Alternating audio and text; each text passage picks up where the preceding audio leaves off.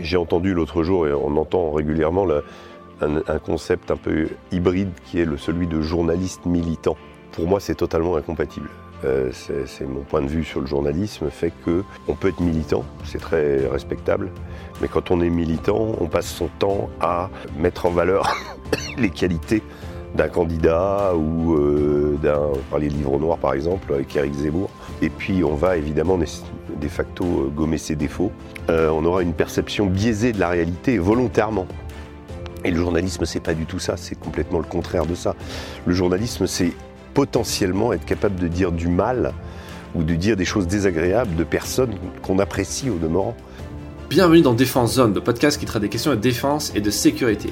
Cette semaine, nous partons à la rencontre de Régis Le Sommier, journaliste spécialiste des territoires en guerre, directeur de la rédaction du média Omerta et ancien directeur adjoint de Paris Match. Avec lui, nous parlerons du traitement médiatique, notamment concernant le conflit en cours en Ukraine.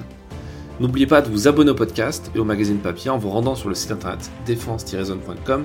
Nous vous souhaitons une bonne écoute. Bonjour Régis, est-ce que vous pouvez vous présenter? Me présenter, alors je m'appelle euh, donc Régis Le Sommier, j'ai 54 ans, bientôt 55. Euh, j'ai passé euh, plus de la moitié de ma vie à faire euh, du journalisme, et plus particulièrement du journalisme de terrain. J'ai été pendant 27 ans dans le, magazine Paris Match, dont 10 ans à la direction adjointe du titre.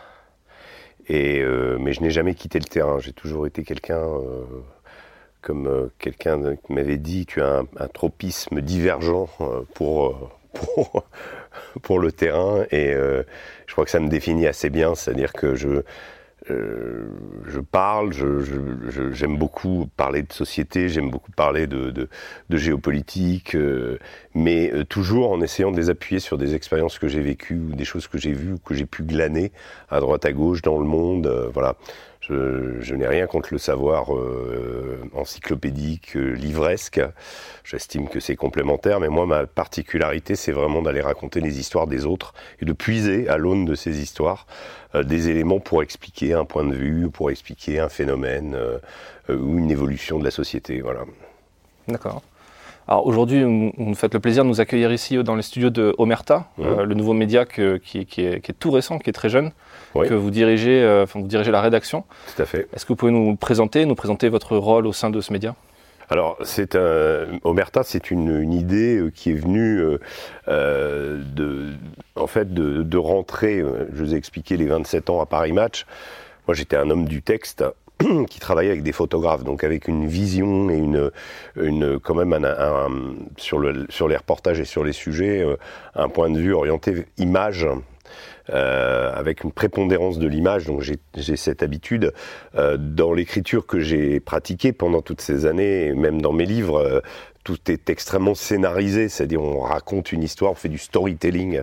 Et en fait, ce, qui, ce, que je me suis, ce dont je me suis rendu compte, c'est que ça correspond très bien aussi à d'autres attentes et à d'autres plateformes, en fait, à d'autres euh, outils de communication qui, est, euh, euh, qui, qui, sont tous ces outils de l'ère digitale.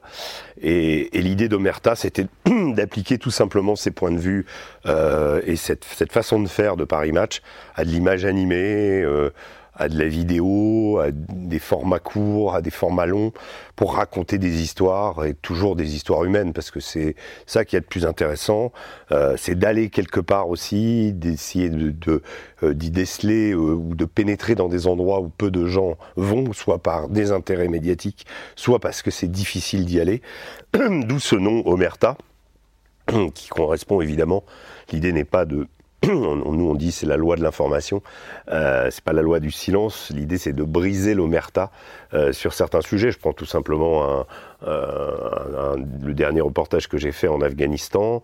Euh, grâce à des contacts sur place, j'ai pu retourner passer deux semaines en Afghanistan sous le contrôle des talibans. Alors c'est pas un exploit, hein, d'autres euh, journalistes le font, mais il y a en ce moment une sorte de trou noir médiatique autour de l'Afghanistan, c'est-à-dire qu'on n'en entend plus du tout parler.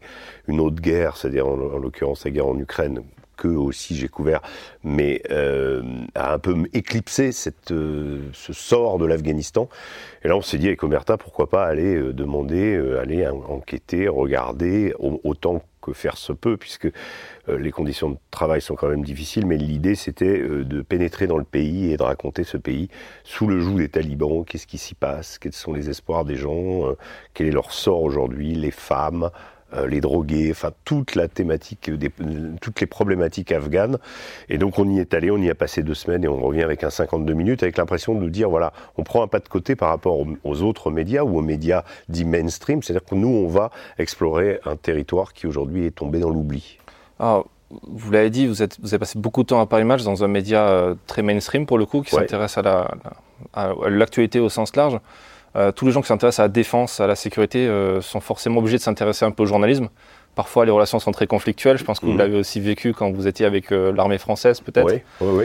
Le, le fait de, de, lancer un média indépendant comme ça, est-ce qu'il y a une, un objectif de vouloir un objectif plus grand peut-être que, que, que pratiquer votre métier avec plus de liberté? Alors oui, c'est évident quand on a un média petit, euh, comment dire, qui a son positionnement, qui maintenant a son identité, avec des, on, y travaille des thématiques nationales, hein, euh, des problématiques de sécurité, d'immigration, euh, tous les phénomènes de la société en fait sont, sont auscultés par nous. Mais on a chez Omerta notre originalité, c'est-à-dire cette euh, dimension internationale aussi qui fait qu'on a couvert euh, l'Arménie, euh, le Liban, l'Arabie saoudite, euh, la Tchétchénie récemment, on prépare un, documentaire sur les Tchétchènes, un autre documentaire sur les Dagestanais, mais sous l'angle du sport, en, l'occurrence le MMA, c'est un peu la mecque du MMA, c'est ce Dagestan avec ses super champions, etc. C'est un phénomène planétaire, donc on est allé toujours aux sources du phénomène. Donc on a, on a une, gamme de sujets, et la liberté, c'est de pouvoir se dire, tiens, on avait aussi cette, souplesse à Paris Match, faut pas le, le, nier. Euh, quand on avait une bonne idée, un bon sujet, qu'on allait voir le rédacteur en chef, rarement le rédacteur en chef nous disait non non je veux pas que tu partes etc c'est plutôt la prime à celui qui veut qui part et qui veut partir. Et euh, l'idée c'était que chaque reporter quitte son bureau quoi ne, reste pas à l'intérieur mais aille dehors. Euh, donc là ici peut-être au, niveau de la, faculté de décision on a moins d'inertie peut-être euh, pour orienter, pour se dire tiens, on va vraiment mettre le paquet là-dessus, on va faire un magazine sur tel sujet, parce qu'on a aussi cette déclinaison magazine, mais c'est seulement trimestriel. Euh, souvent, les magazines sont des, réceptacles de reportages qu'on a fait en vidéo, donc c'est une partie euh, photo qui reste, euh, moi, à laquelle je suis attaché, et qu'on arrive parfaitement à décliner sans perdre trop de temps. Donc on, a cette, ce côté objet magazine d'un côté, et puis la plateforme qu'on consomme comme, je dirais, un, un MyCanal ou Netflix, c'est-à-dire c'est des contenus vidéo, en l'occurrence essentiellement des reportages et des grands entretiens. Donc, on a ces deux pieds. Mais en effet, vous avez raison sur la question de la liberté de choisir. Euh, on a moins de contingence, on a moins de, on est moins euh, tributaire de l'actionnaire euh, ou du plus grand euh, annonceur du journal, par exemple. je ne faut pas être naïf. Et c'était sûr que quand on a 80, enfin, je vais dire 40% des, des revenus publicitaires du journal qui sont fournis par, je vais pas le citer, mais ce que j'ai connu par le passé, c'est difficile. Il y a certains sujets plus compliqués à traiter, etc. Donc évidemment, et puis les, les, les, médias français sont tenus énormément par les patrons d'entreprise. Euh, ce qui ne veut pas dire qu'on ne peut rien y faire, mais bon, euh, il y a toujours euh, ce conflit entre l'actionnaire et ou ces tensions entre l'actionnaire et, et le journaliste qui qui lui veut faire les choses en se donnant un maximum de liberté. On est plus libre quand on est indépendant, c'est évident. Hmm. Il y a moins de, de, friction aussi avec une hiérarchie, dans le sens où... Moins de friction, on peut se confronter, on peut ne pas être d'accord, mais on règle les choses assez rapidement quand on est une petite équipe. moi j'ai connu pour reprendre Paris Match, des conférences de rédaction qui étaient des véritables guerres de tranchées, euh, où chacun campait sur sa position et c'était assez difficile là de trouver un consensus. Aujourd'hui, c'est plus facile parce qu'on sait pourquoi on est dans le média.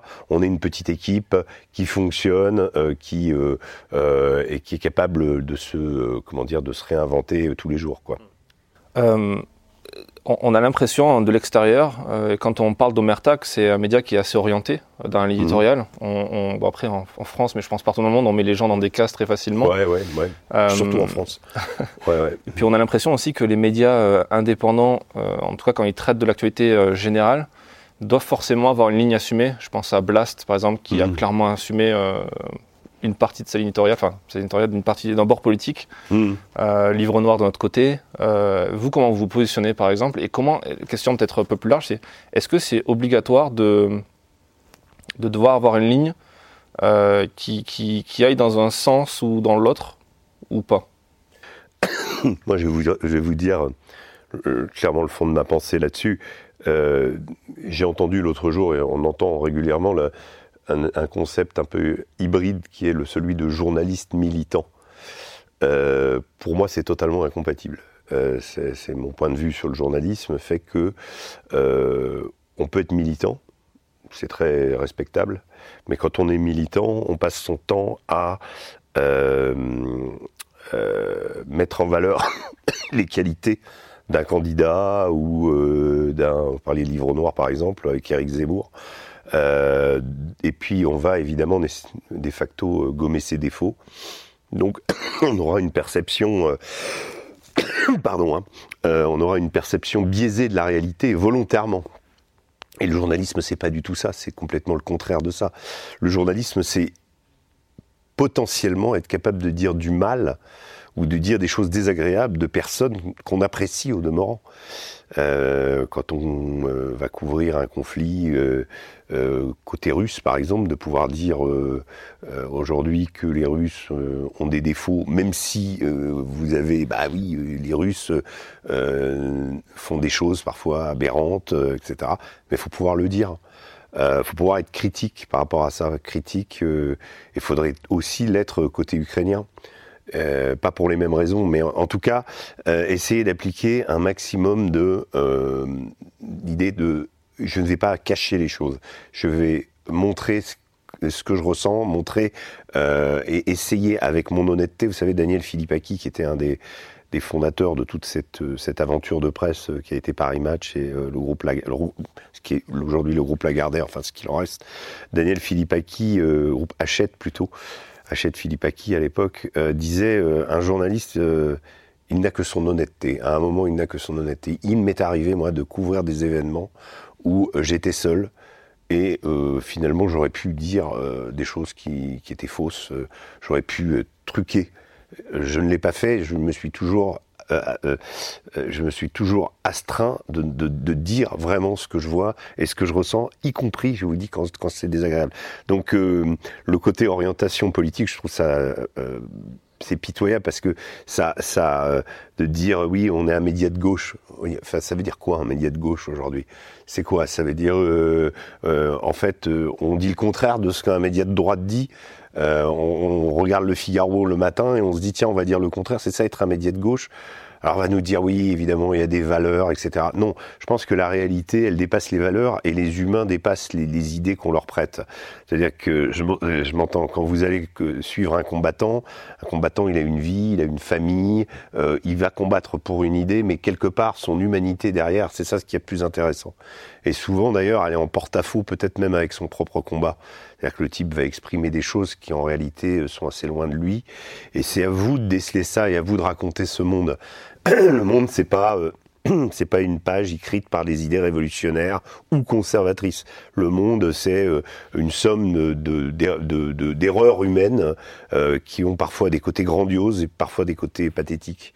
C'est tout ça le monde. Donc c'est très loin de la politique en fait. Enfin, je parle, moi c'est ma conviction profonde du journalisme.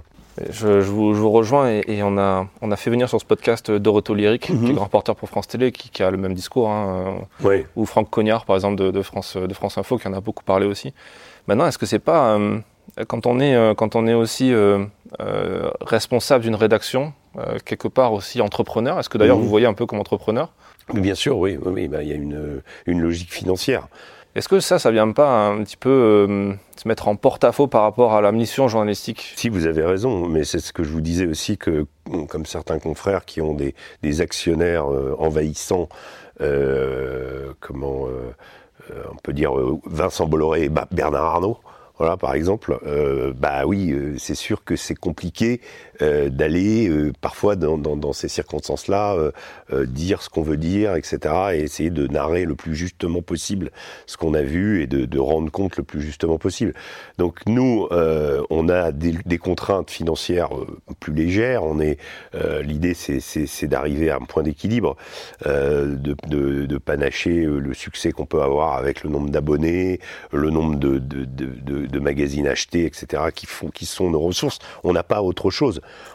On a, très peu, on a quelques pages de pub, mais c'est que dalle par rapport à ce que j'ai pu connaître euh, autrefois, où en tant que directeur adjoint de la rédaction de Paris Match, ben oui, des réunions, euh, diffusion, publicité, parce que la diffusion était directement corrélée à euh, l'achat, au prix de la page de pub. vous savez, à la moitié de l'année, au mois de juin, en, fonction de ce qu'on avait fait comme performance de diff au début de l'année, ben, la page de pub était fixée ou et, évidemment les, annonceurs principaux ou les annonceurs réguliers demandaient que ce soit moins cher. Donc il y a toujours ce côté euh, euh, mercantile qui, fait euh, que bah, c'est la vie du journal parce qu'il faut bien payer les gens à la fin du mois, il faut payer les pigistes, il faut payer les photos. Donc tout ça est assez une économie complexe. là, encore une fois, ça revient à votre question précédente. Est-ce qu'on a plus de liberté? Oui, on a plus de liberté quand on est quand on est indépendant, mais il faut faire plus attention. On, a moins de moyens. On, doit faire quand on part en reportage on doit budgéter, on doit essayer de. L'idée n'est pas de, dormir dehors euh, dans un sac de couchage systématiquement, mais bon, parfois on dort dans la voiture, parfois. Mais ça, c'est les circonstances du terrain aussi qui le dictent. Mais globalement, si vous voulez, on est euh, euh, voilà, on, essaye de faire attention, on essaye d'être plus plus rigoureux, plus peut-être plus attentif à la dépense parce que c'est une économie très fragile. Et euh, ce que je dis souvent, hein, euh, quand, euh, quand j'ai des, des, comment, des, des, jeunes qui viennent me voir ou des stagiaires qui veulent, qui sont vraiment enthousiastes, qui ont le feu, le, feu sacré, je leur dis,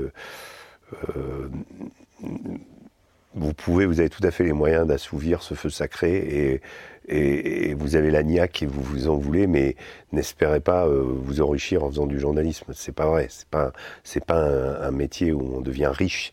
Si vous voulez devenir riche, faites autre chose. Voilà faut devenir banquier. banquier ou euh, à un moment la publicité aussi c'était euh, la, communication on peut faire des, mais journaliste c'est extrêmement rare quoi voilà en tout cas ce qui est sûr c'est que ça force à être euh, à être audacieux et, innover et en parlant de ça vous avez été un, des rares des très rares médias à, couvrir la guerre en Ukraine d'une façon différente de, de, ce qui se fait de façon mainstream c'est-à-dire en allant du côté russe ouais ce qui ne doit pas non plus être euh, simple, euh, ni avant, euh, ni pendant, ni même après. Ouais. Est-ce que vous pouvez nous, parler un petit peu de cette aventure Comment vous l'avez préparée Est-ce que c'était compliqué mmh. Et aujourd'hui, avec le recul que vous avez, comment vous observez tout ça?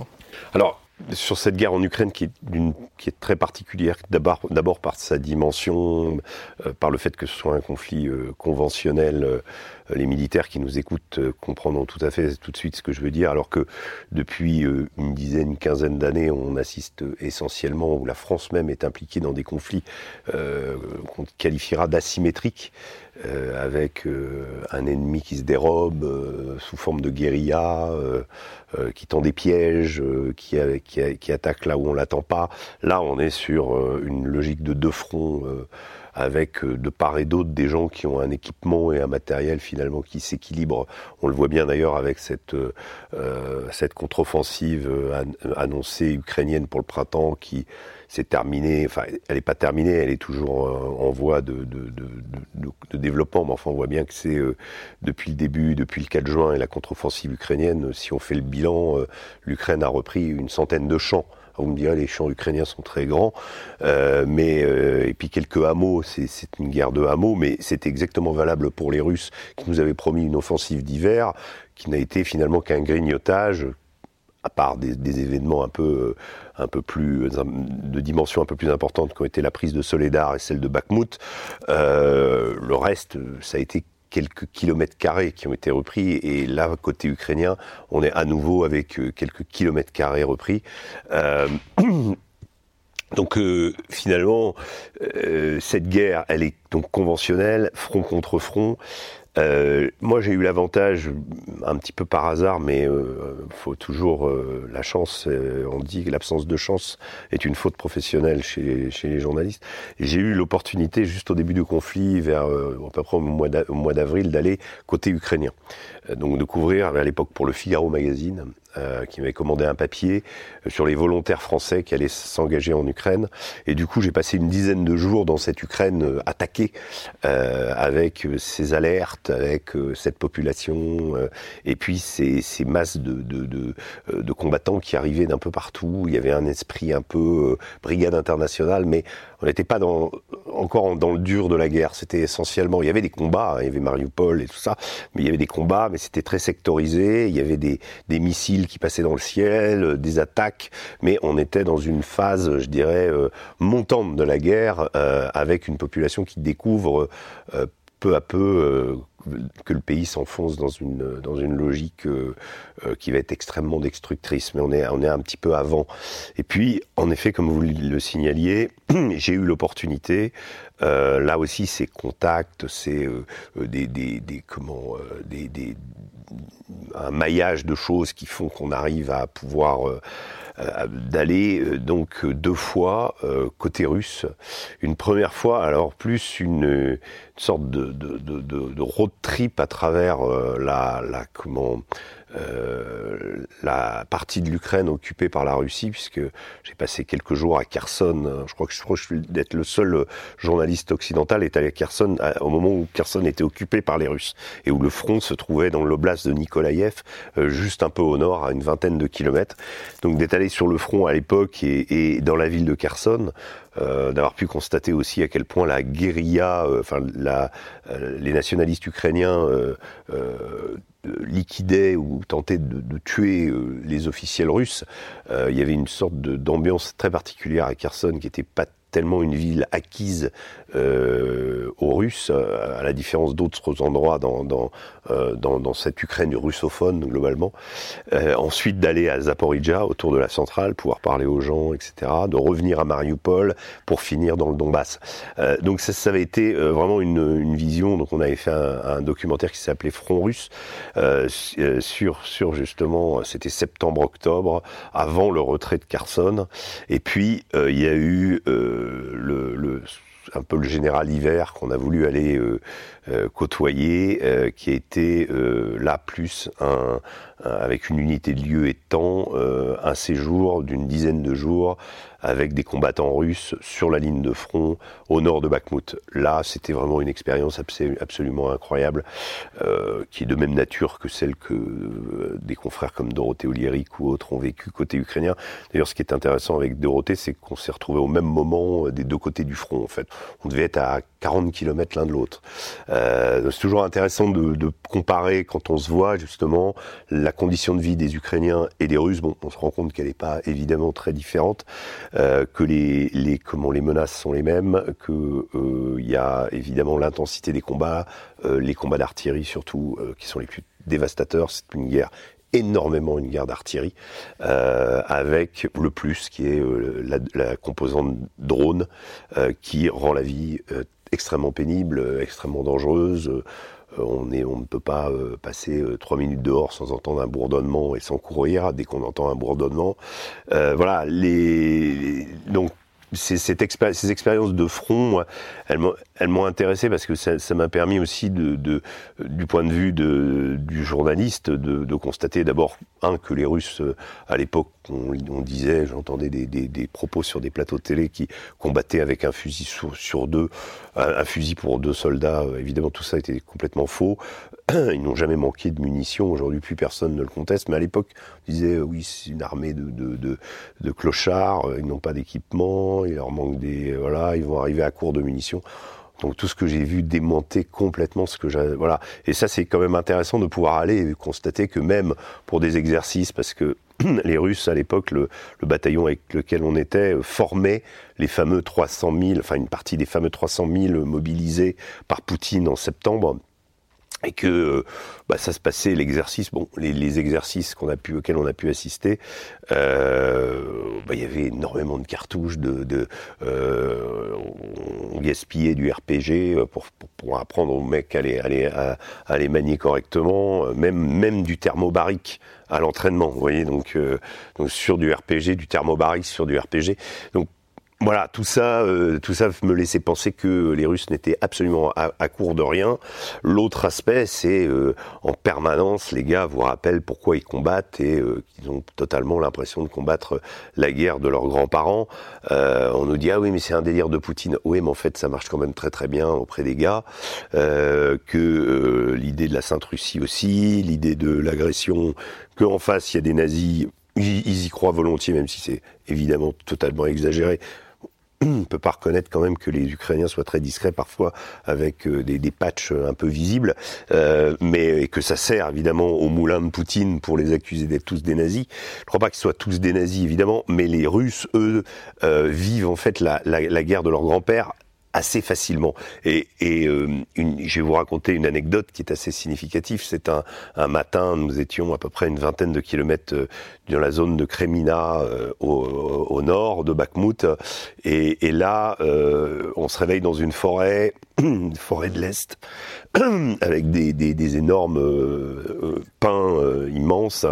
Et il y a, au moment du réveil, parce qu'on est arrivé là de nuit, je, je vois une tranchée euh, impeccablement étayé avec des, des, des, palissades en bois à l'intérieur et du, matériel qui était disposé dans cette tranchée. Et je demande à un sergent, euh, je fais venir le traducteur, je dis mais pourquoi vous avez des tranchées alors que c'est on est à 20 km du front? Et là le, type me dit ah mais c'est pas du tout des, nos tranchées, c'est des tranchées allemandes de 1942. C'est ici que se trouvait euh, Meinstein, le, groupe, groupe armé de Meinstein, euh, et, et qu'il a mené sa conquête sa reconquête, sa, son offensive victorieuse sur euh, en 42 sur euh, euh, sur Kharkov.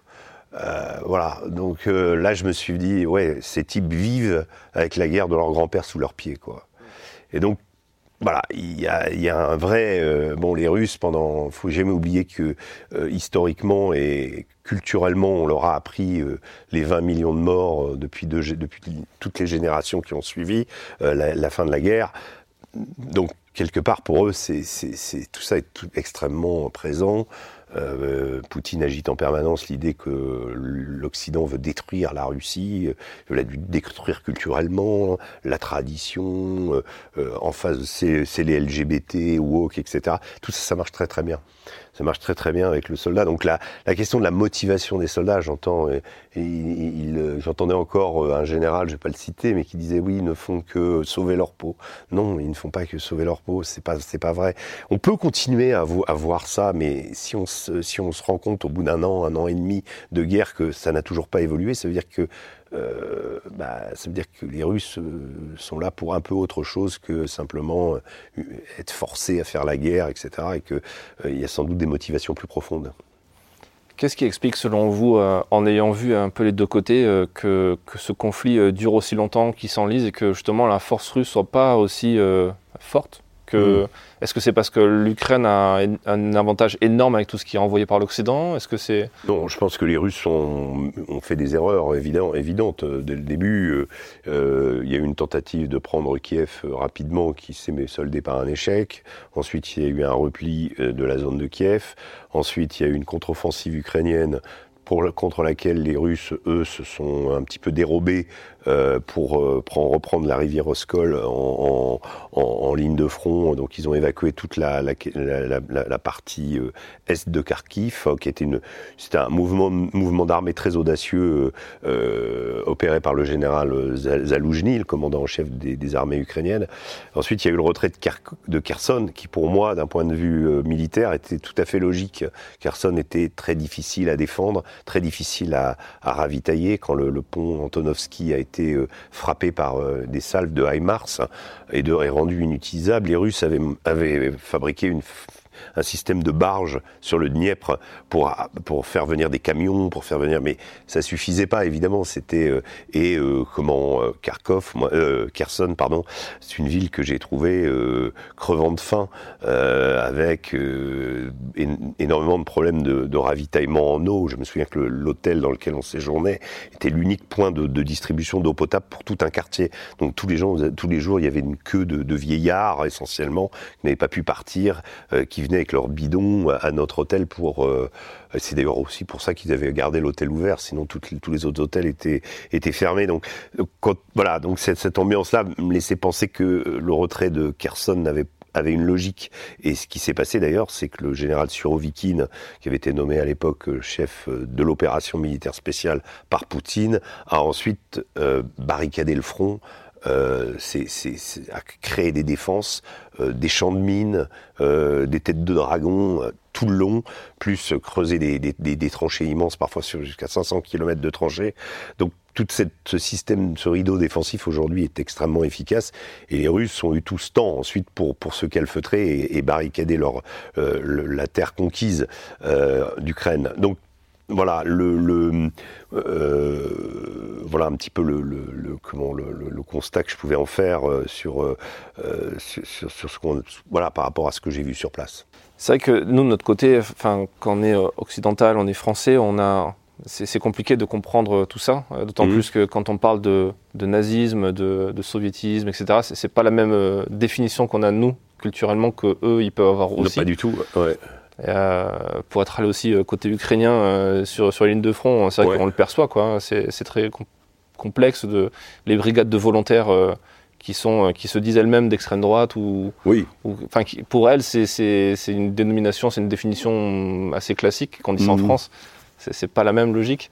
Euh, et vous, vous parliez de, de, de, de, généraux, je pense que vous faites, vous faites mention de, des experts qu'on voit sur les plateaux de télé de temps en temps pour. Enfin, de temps en temps. Oui. C'est un peu un, infini. Alors, pour, si on veut aborder cette question, euh, moi, oui, ce qu'on appelle des, des, généraux de plateau, maintenant c'est devenu un, une sorte de, catégorie, euh, c'est souvent des gens. Euh, alors, pas tous, hein, il y en a qui ont commandé au front, qui ont des expériences. D'ailleurs, c'est assez significatif de voir quand quand l'un commun, ça se voit en général assez rapidement. Beaucoup ont été euh, des généraux d'état-major, c'est-à-dire des gens qui ont euh, fait la guerre sur des cartes, euh, et encore il y a très longtemps, donc qui viennent apporter une certaine vision. pourquoi pas Mais si vous voulez, on, on, assiste avec cette avec cette guerre en Ukraine à une espèce d'explosion aussi de d'avis personnels, de haine ressassée tout à coup, euh, ça y est, ils se sentent investis d'une espèce de mission pour certains, euh, qui toujours de dire euh, tout ce que font les Russes, c'est nul, c'est l'agresseur, c'est ils doivent être détruits, etc., etc. Bon, tout ça n'apporte pas grand-chose, à mon sens, au schmilblick, ni même à la compréhension que le spectateur peut avoir de cette guerre. Je pense que ça, c'est du temps perdu, c'est du show. On est dans, une série, on est dans la science-fiction souvent, avec des exploitations de, de, de en fait, de la moindre chose qui va, qui laisse penser que, même si elle n'est pas du tout fondée, va être prise pour argent comptant. Et, et, par rapport moi à mon métier, ce qui m'intéresse toujours, bah, c'est d'essayer d'expliquer les choses par rapport à des choses qui sont vraisemblables, ou moins des choses que j'ai pu constater, comme je vous en ai décrites, euh, ou euh, des choses qui, euh, qui semblent plausibles sur l'épisode Prigogine-Poutine. Jamais oublier que Poutine et Prigogine sont au départ les deux faces de la même chose et que Prigogine fait partie du cercle intime de Poutine.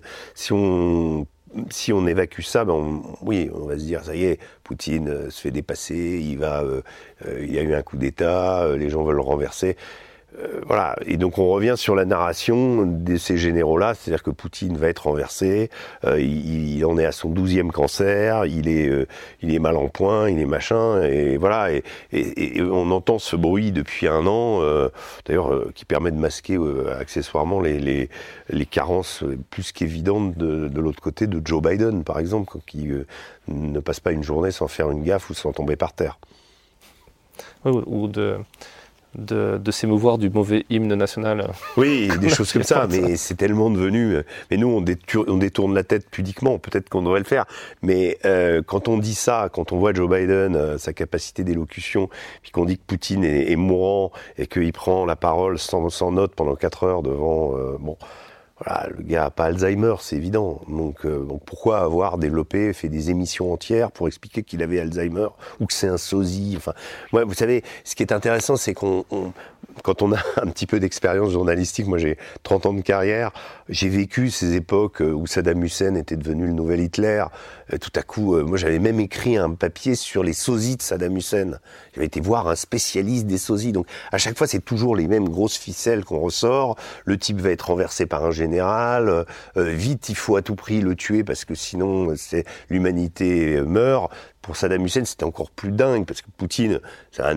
Enfin, Poutine a fait partie du G8. Euh, la Russie, euh, on a eu des moments pacifistes avec la Russie, mais c'est toujours un petit peu méfié. Saddam Hussein, euh, indépendamment des crimes qu'il a commis, c'est un, dictateur que l'Occident a embrassé, porté à bout de bras, armé, voilà. Et donc tout à coup, parce qu'il ne correspondait plus aux intérêts des Américains ou autres, ça y est, il était passé dans le mauvais camp. Il fallait s'en débarrasser. Mais ce qui est intéressant, c'est toute cette narration qui est construite. Et cette narration, elle vient parasiter évidemment le travail journalistique. Et, moi, ce que je veux, c'est toujours essayer de rétablir. Alors, ça me coûte beaucoup. Hein, euh, on, se fait assez. En ce moment, il y a un vrai, euh, euh, un vrai danger en France à plein de niveaux. c'est une véritable censure rampante dans certains médias. C'est-à-dire que vous n'êtes plus invité. Moi, il y a des médias qui, m'invitaient régulièrement, pas tout le temps, mais qui m'invitent plus du tout. Euh, pourquoi Est-ce que j'ai changé? Est-ce que je suis devenu un espion russe?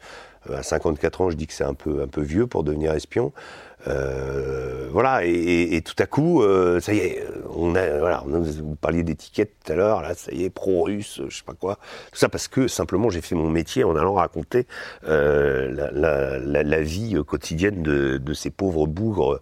et j'appuie sur le terme, ces pauvres bougres sur le, sur le front, dans cette espèce d'enfer j'ai revu des, des, des, visions que, qui m'avaient été rapportées par mon grand-père de Verdun. Et je pense que c'est intéressant de, de, de, pouvoir approcher le front comme ça, comme le fait Oliéric ou d'autres. Euh, c'est de pouvoir toucher cette, euh, cette espèce d'incandescence. Le front, c'est quelque chose d'assez étonnant, euh, quelles que soient les circonstances. Mais là, euh, c'est que vous êtes avec un, vous avez comme une, un top chrono. C'est-à-dire vous, vous arrivez et vous vous dites euh, ça y est, euh, top, c'est parti. À n'importe quel moment, il peut me tomber un truc sur la gueule. N'importe quel moment.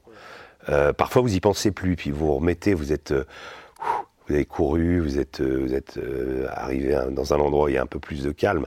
Mais le plus de calme ne veut rien dire. Vous êtes sur une gare d'artillerie.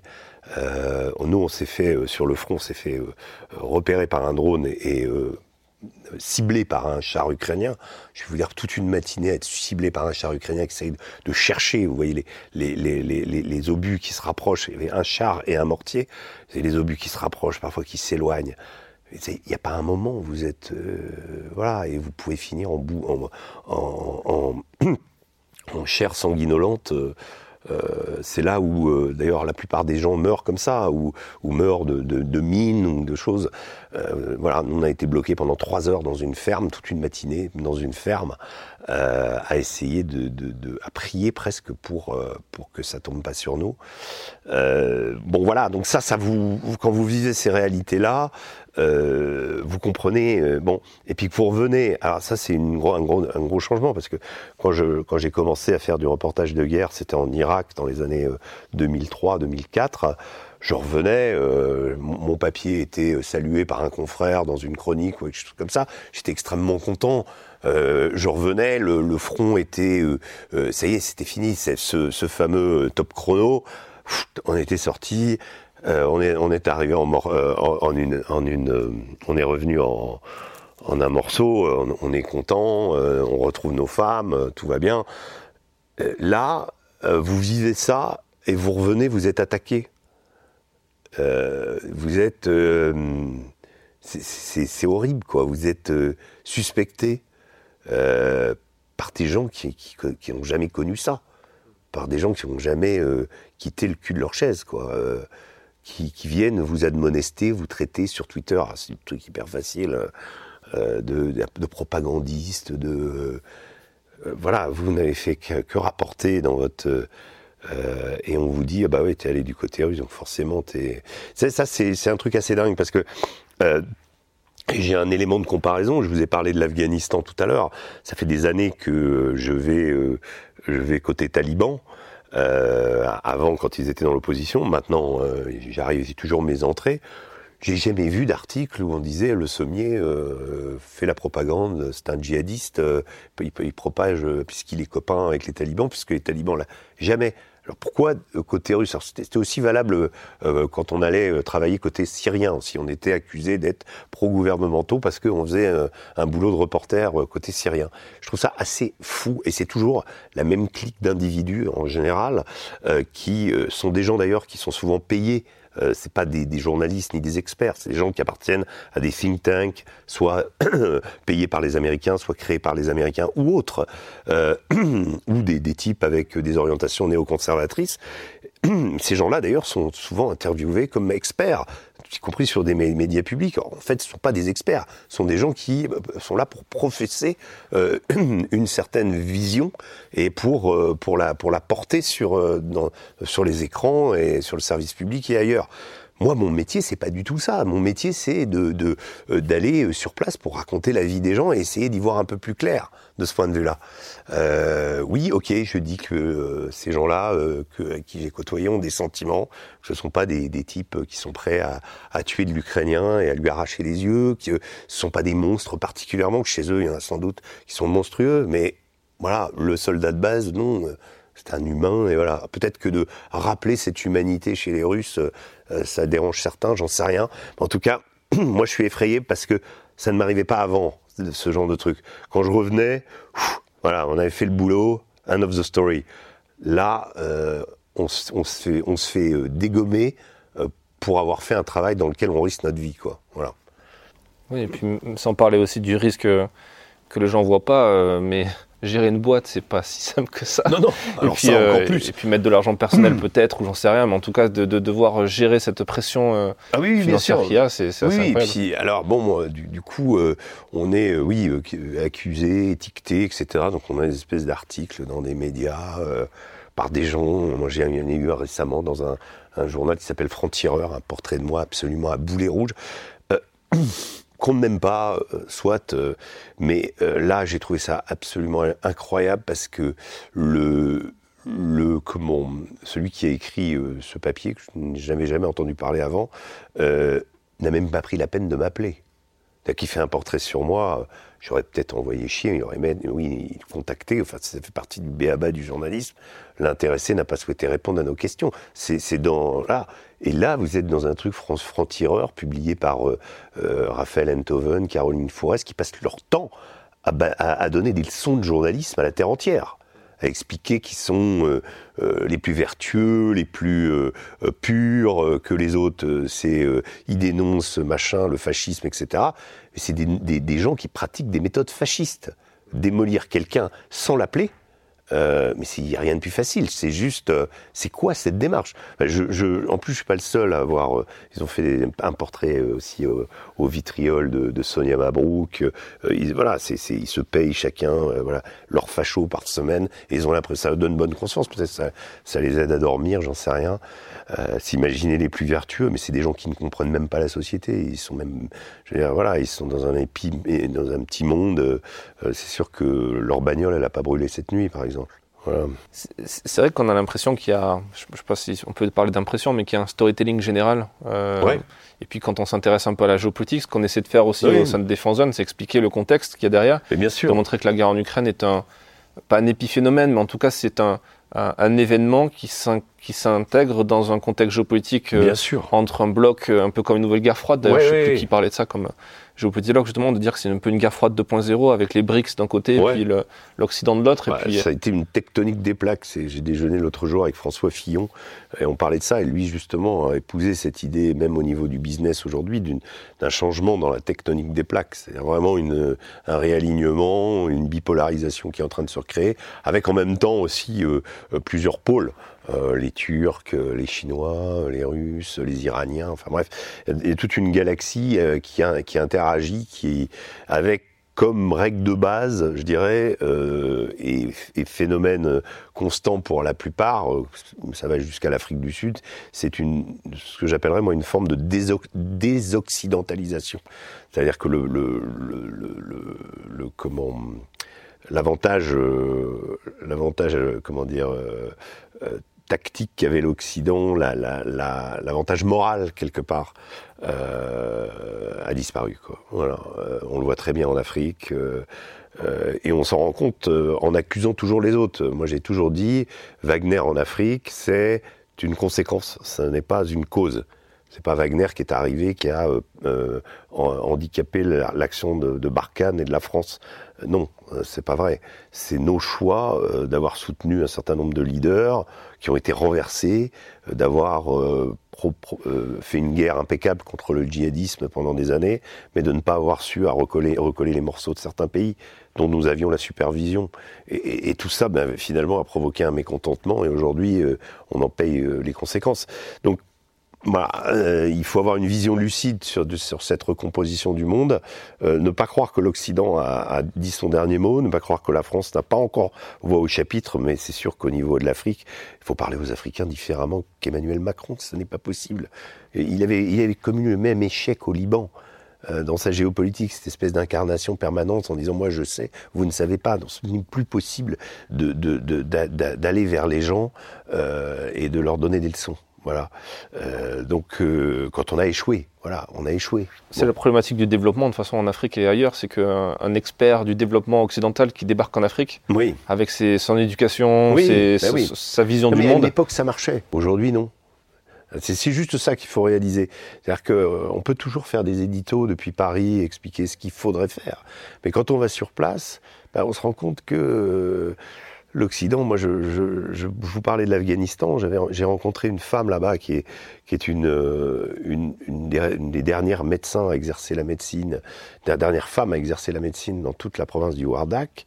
Euh, et je lui demandais, mais comment les talibans peuvent évoluer? Est-ce que les talibans vont quand même finalement?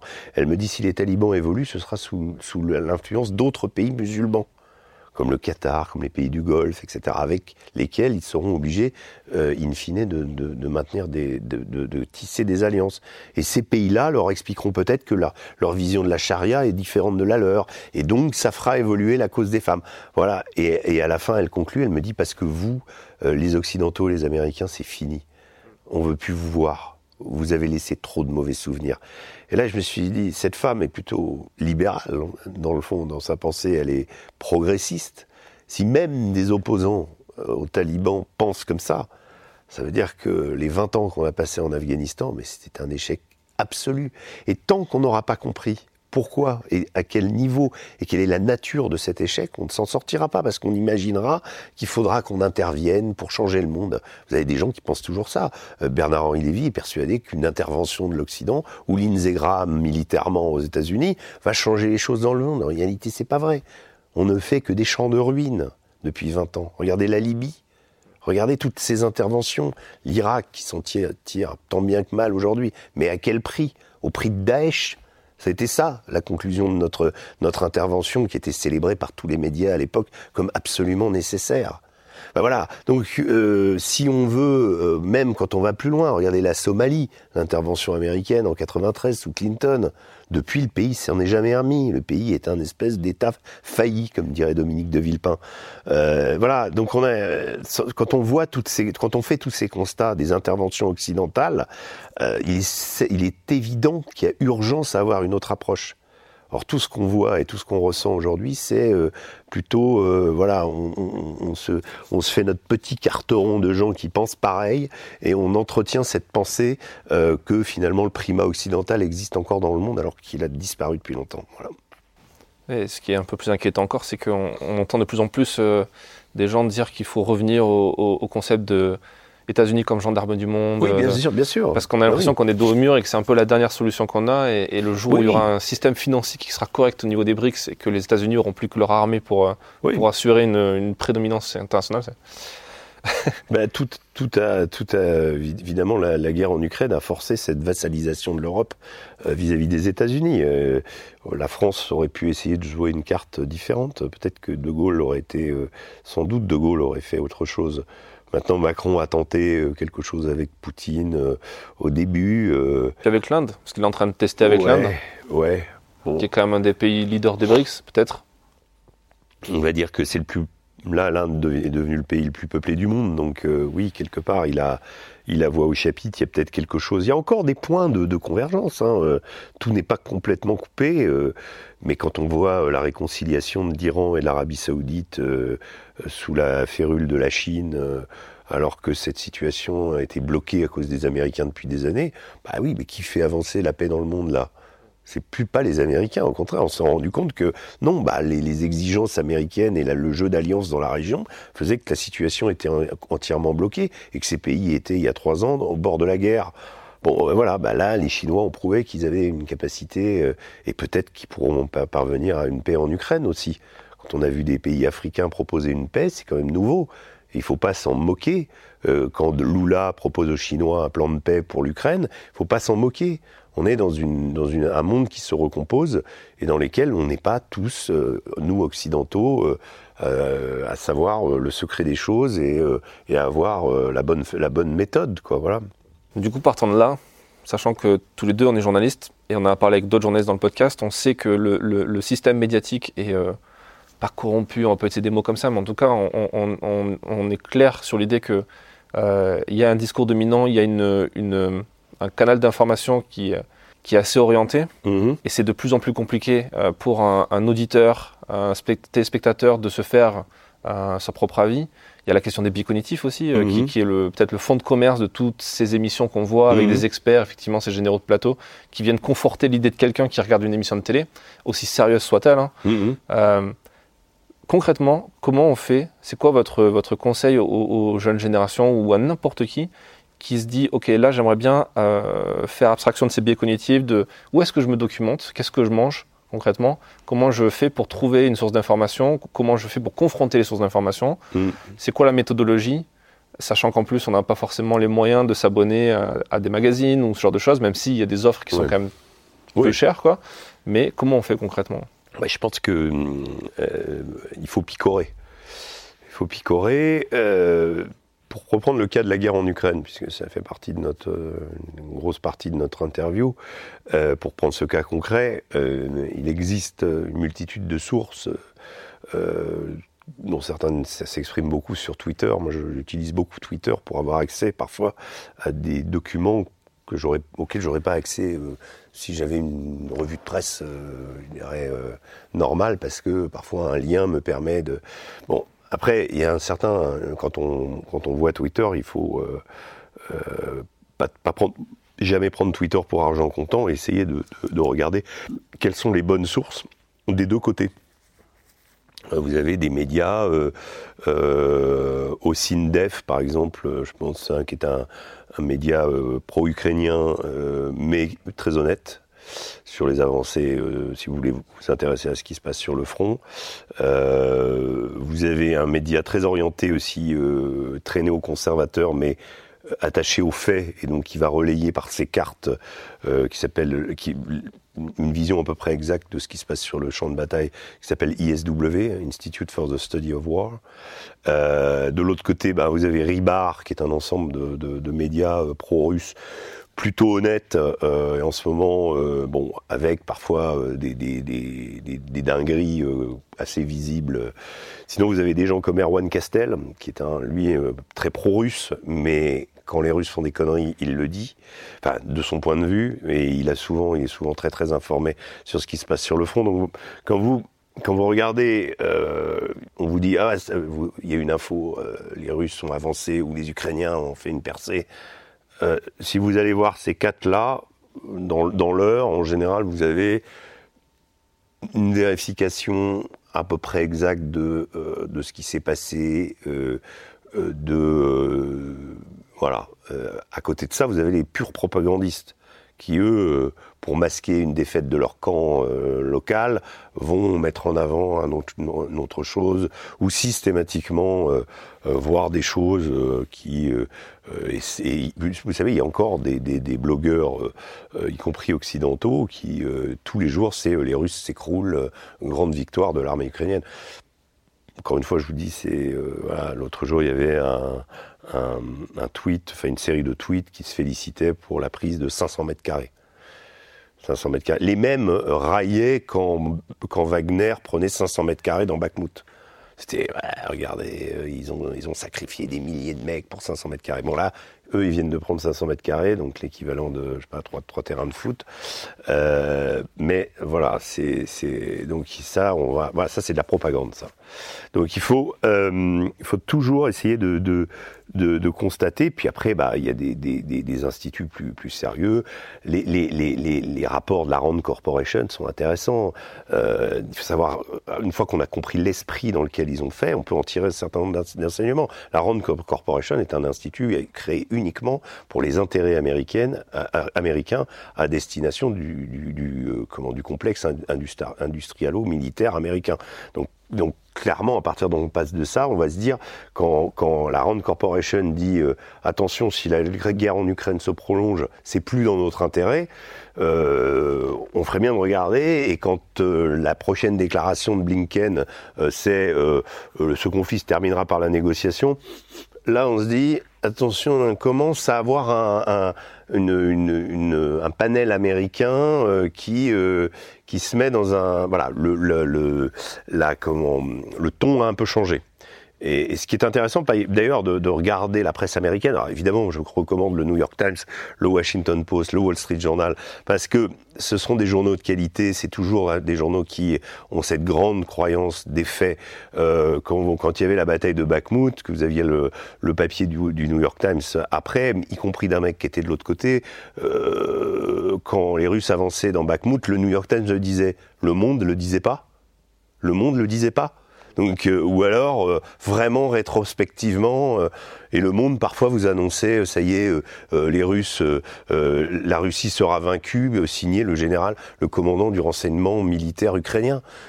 Qu'est-ce qu'on peut espérer avec une grande interview exclusive du général machin, commandant du, renseignement ukrainien. Le, mec du renseignement ukrainien qui va vous dire non, les Ukrainiens vont perdre. C'est prendre les gens pour des idiots. Donc voilà. Donc je, globalement, pour les jeunes, euh, lisez la presse américaine et faites-vous l'économie, vous perdrez votre temps euh, de lire Le Parisien, Le Monde, etc. Ne lisez pas la presse française ne lisez pas la presse française. Voilà, lisez la presse américaine, anglo-saxonne, les Anglais, même s'ils ont aussi des côtés très propagandistes, mais parfois quand il y a quelque chose à creuser, euh, en général, euh, voilà, il y a une excellence du journalisme à l'anglo-saxonne. Malheureusement, en France, euh, beaucoup, beaucoup de mes confrères sont dévoyés depuis longtemps ou sont recherchent des buts qui sont plus des buts qui correspondent à du journalisme. Ce sont des buts de, de, de souhait de victoire de l'Ukraine. Voilà, bon, ok. Mais le problème, c'est si ça se passe pas. Voilà c'est intéressant parce que c'est à la fois paradoxal par rapport à ce que vous disiez sur le fait que on, a les, les États-Unis ont un peu vassalisé l'Europe mmh. euh, et, on pourrait penser que les médias américains euh, bah non. sont au service d'eux. Euh. Non, regardez, regardez l'affaire Nord Stream 2, enfin l'affaire de, de, l'explosion de, des pipelines. Bon, bah, c'est le, le, Washington Post qui a révélé que la CIA avait été. donc on finit toujours par savoir ce qui se passe aux États-Unis. Il y a toujours dans, dans, dans voilà, on, finit par connaître un bout de la vérité au moins, même si ça prend quelque temps. Euh, en France, euh, non, on est dans un système monarchique euh, républicain dans lequel la vérité peut parfois être enterrée pour toujours. C'est quoi le, dernier conseil qu'on, que vous aimeriez partager Peut-être qu'on vous a donné à vous, à titre personnel, quand vous êtes lancé? Oui. quelque chose qui vous a marqué, vous y repensez de temps en temps en vous disant heureusement que j'ai su ça ou que j'ai compris ça pour faire mieux mon travail? Euh, C'est un peu banal, mais écouter les autres. Euh, parfois, on ne laisse pas assez euh, la parole, on ne prête pas assez attention à ce que nos collaborateurs peuvent penser. Parfois, ils ont un jugement qui est plein de bon sens et nous, on est dans l'erreur. Ça aussi, de savoir qu'on peut se planter. Euh, faut en être conscient. Euh, c'est un monde qui bouge tout le temps, donc dans les médias, faut être euh, hyper réactif, essayer d'aller trouver euh, les choses. Donc le conseil, oui, c'est toujours d'écouter les autres, y compris d'ailleurs des gens parfois, on se dit ah ouais, bon lui, non, il faut écouter aussi les autres qui nous critiquent. ça aussi, c'est important. À partir du moment où ils le font pas à des fins de, de, de, de, nous tuer socialement, euh, parce que pour certains c'est leur, sport. Mais euh, non, il y en a qui peuvent nous critiquer. Euh, moi, je suis très désireux d'avoir et de, de, débattre. J'aimerais beaucoup, pour le conflit en Ukraine, par rapport à tout ce que je vous ai dit, puisque c'est le, le, gros morceau qui nous concerne en ce moment, pouvoir faire des débats sur des chaînes grand public entre eux, avec des, des, des, confrères qui couvrent le côté ukrainien ce serait extraordinaire et idéalement journalistiquement d'avoir quelqu'un des deux côtés euh, euh, qui, ne serait pas intéressé par ça. Or, ça n'arrive jamais, jamais, sauf dans des, missions euh, comment confidentielles ou avec un petit public sur des blogs ou sur des chaînes YouTube. Voilà. Mais sinon, ça n'arrive pas. Or, la logique voudrait que quand on a un mec d'un côté L'autre jour, euh, le type de LCI ou de France de TF1 est allé côté russe, s'est fait dégommer après, soi-disant qu'il a fait de la propagande. Il a eu l'accès à les tranchées russes, voilà. Et donc le mec s'est fait démolir. Mais l'idée serait de prendre un qui fait, de... voilà. En plus, dans la même chaîne, ils avaient des deux côtés. Ils auraient très bien pu organiser un débat. Voilà. Donc ça, ne serait-ce que ça, que ça ne puisse pas se faire, c'est complètement aberrant. C'est euh, euh, c'est-à-dire que notre, perception de ce conflit et, et notre, notre, ouverture d'esprit est limitée, quoi. Voilà, fatalement. Voilà. Bah merci Régis pour euh, ce témoignage merci beaucoup, cette information. Et puis on retrouve du coup Omerta en kiosque. Euh, oui. Euh, le numéro 2 vient de sortir. Voilà, absolument. Donc c'est un trimestriel. Trimestriel, donc on peut le trouver pendant tout l'été. Immigration, chaos organisé. Donc sur, euh, euh, c'est un, un, donc il y a des grandes interviews sur ce sujet, il y a des grandes analyses, il y a beaucoup de chiffres, il y a tout l'aspect juridique, il y a plein de choses, mais il y a aussi beaucoup de reportages. On est en Afghanistan, à Mayotte, en Tunisie et en Tchétchénie. Trois grands reportages, pour, quatre grands reportages pour, aux sources de l'immigration pour essayer de comprendre pourquoi ces gens quittent leur pays et pourquoi ils veulent venir chez nous. Voilà. C'est super intéressant. On invite à, tous nos auditeurs à, à aller en kiosque pour soutenir la presse indépendante, c'est important. Merci. Et à lire tout ça. Merci, Merci beaucoup. beaucoup. Merci d'avoir écouté cet épisode jusqu'à la fin. S'il vous a plu et que vous voulez soutenir notre travail, abonnez-vous au magazine en vous rendant sur le site défense-zone.com.